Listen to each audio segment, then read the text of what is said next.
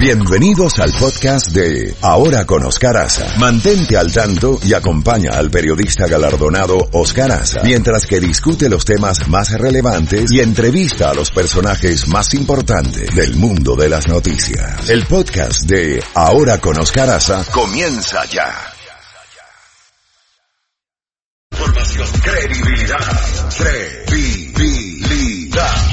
Escuchas a Oscar Aza. Oscar Aza en la Z mañana.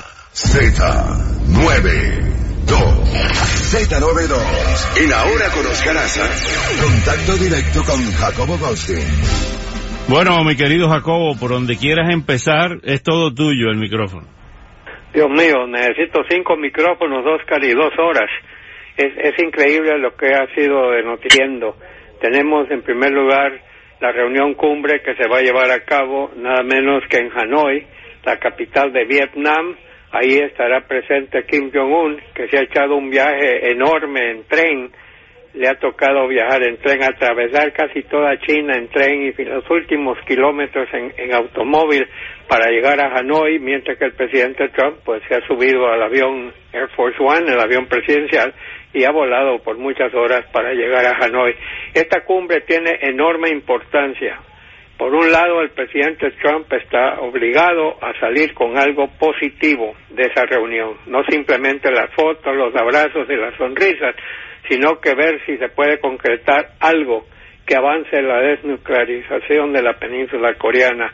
El presidente Trump, antes de viajar a Hanoi, ha dicho que desde que él se reunió con Kim Jong-un en Singapur en junio del año pasado, no han habido más pruebas de misiles de parte de Corea del Norte, no ha habido explosiones subterráneas y él dice, el presidente norteamericano, que mientras eso ocurra no le importa el tiempo que tome llegar a una resolución, pero que por el momento Corea del Norte está cumpliendo esa parte de no llevar a cabo pruebas. Por supuesto que Corea del Norte está pensando en la desnuclearización, el presidente de Corea del Sur, que es uno de los más interesados en que esto funcione, le ha ofrecido a Corea del Norte ayuda económica, eh, conocimientos económicos, porque Corea del Sur es una potencia, digámoslo así, económica, mientras que Corea del Norte, su economía anda, es un desastre total y sigue gastando gran cantidad de dinero en armas y no en alimentar bien a su población. Así que por ese lado está interesante la cosa. Falta ver qué es lo que quiere Corea del Norte de parte de Estados Unidos y de los países aliados como Japón, como Australia, que están muy interesados en evitar una conflagración nuclear. Así que veremos cómo anda eso. Le deseamos suerte a las dos partes, ojalá que algo salga. Mientras tanto, tenemos el caso de Venezuela. Oscar, por ahí estaba oyendo que ya van ocho muertos y más de 300 heridos. ¿Ha habido algún cambio en esa cifra? No, no, eh, la, la, situación sigue y las amenazas. Ayer fue retenido por varias horas Jorge Ramos y su equipo de eh, que fue a entrevistar a Nicolás Maduro, se paró eh, de forma brusca de la entrevista, le incautaron las cámaras, todo el equipo, todo, se, se lo robaron todo. Vamos a esperar eh, que se lo devuelvan hoy, que Jorge regrese sano y salvo aquí a Miami, ¿no? Sí, correcto. Tenemos tenemos un, re, un régimen ya dictatorial Abiertamente. cualquier cualquier semblanza de que es una democracia y todo eso, eso eso solo se lo cree el mismo Maduro. Pero sí hay que reconocer que los generales de Maduro, por una razón u otra, siguen fieles a él. Eh, la política de Estados Unidos, Mike Pence viajó, ¿no? Viajó a Colombia, eh, se ha reunido con una serie de cancilleres de los países sudamericanos del Grupo de Lima, pero no se vislumbra, Oscar, una acción militar conjunta no, en al exterior. Eso ni se, Eh. ni se ni se les ocurra pensar que eso puede pasar. Esto va para largo, Bueno, Oscar. pero si se concreta la amenaza de que metan preso o maten a, a Guaidó eh, a su regreso y se produce una represión brutal como se espera que se produzca contra los dirigentes de la oposición, yo quiero ver qué van a hacer. Yo La- quiero la- ver qué va a hacer la OEA, yo Sí. quiero ver qué van a hacer las Naciones Unidas, porque resoluciones suenan muy bonitas, pero no hacen nada, Oscar. Sin embargo, por otra parte, vamos a ver, a los militares se les están poniendo toda una serie de condiciones. Les ofrecen que los van a dejar en paz con sus bienes si cambian de postura y apoyan a Guaidó. Les van a eh, sacar de Estados Unidos y, se espera de otros países latinos a familiares de Maduro que no están en Venezuela, que están viviendo en el exterior. Eh, vamos a ver si, si eso se lleva a cabo. Las sanciones económicas son tremendas. Oscar ya les quitaron todos los bienes eh, que tenía Venezuela en este país, eh, los congelaron y están a disposición más bien de Juan Guaidó. Eh, estamos viendo toda una serie de pasos, pero también estamos viendo que Maduro ha decidido que él no, él no se va a entregar y si él llama a, elecciones, sabemos que esas elecciones no van a estar manejadas debidamente y el diálogo no creo que vaya a funcionar. Aquí simplemente yo creo que tiene que ser una presión económica, política, comercial eh, y, de todas partes.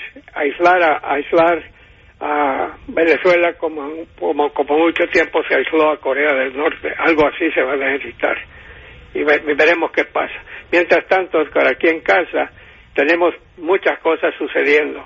El ex abogado de Donald Trump durante ocho años 12 años, que le conoce todos los secretos, como tú dijiste, el concilieri, ¿no?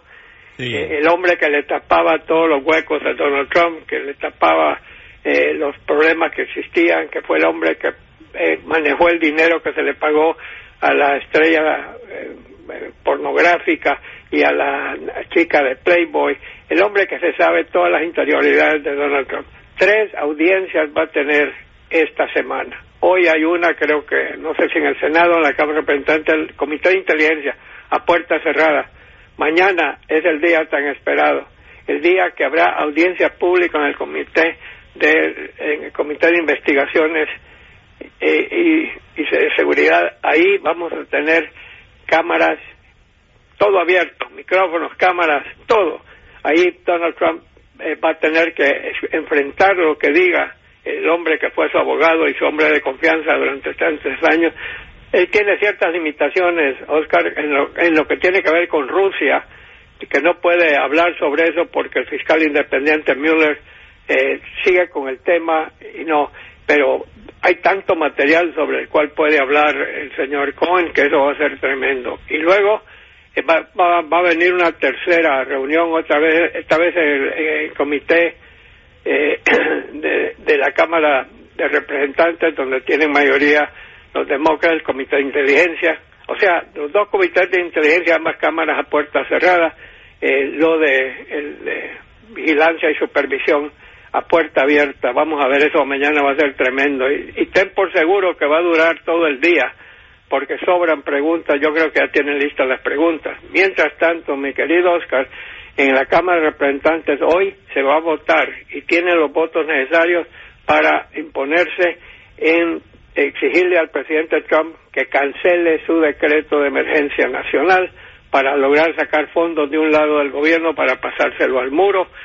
58 funcionarios públicos, exfuncionarios públicos en materia de Relaciones Exteriores, un montón de ex secretarios de Estado, ex jefes de inteligencia, ex jefes de seguridad nacional, ex jefes de asesores, han publicado una carta diciéndole al presidente Trump, 58 de ellos, que por favor cancele esa emergencia nacional porque no hay tal emergencia nacional en lo que tiene que ver eh, con el muro y con lo que está pasando en la frontera. Pero el presidente se va a mantener firme.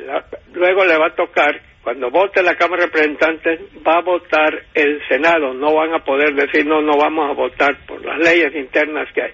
Ahí tienen mayoría los republicanos, pero hemos, oído de tres, de, tres eh, senadoras, senadores republicanos, de los cuales dos son mujeres, la Kurskowski de Alaska y la Collins de Maine, con tres votos pueden tener la mayoría también para decretar que no es válida la emergencia nacional. Perdóname que te interrumpa. En estos momentos, en una noticia de última hora, ya Jorge Ramos y su grupo de compañeros se encuentran camino al aeropuerto donde está siendo custodiado por las autoridades. Han sido deportados de Venezuela.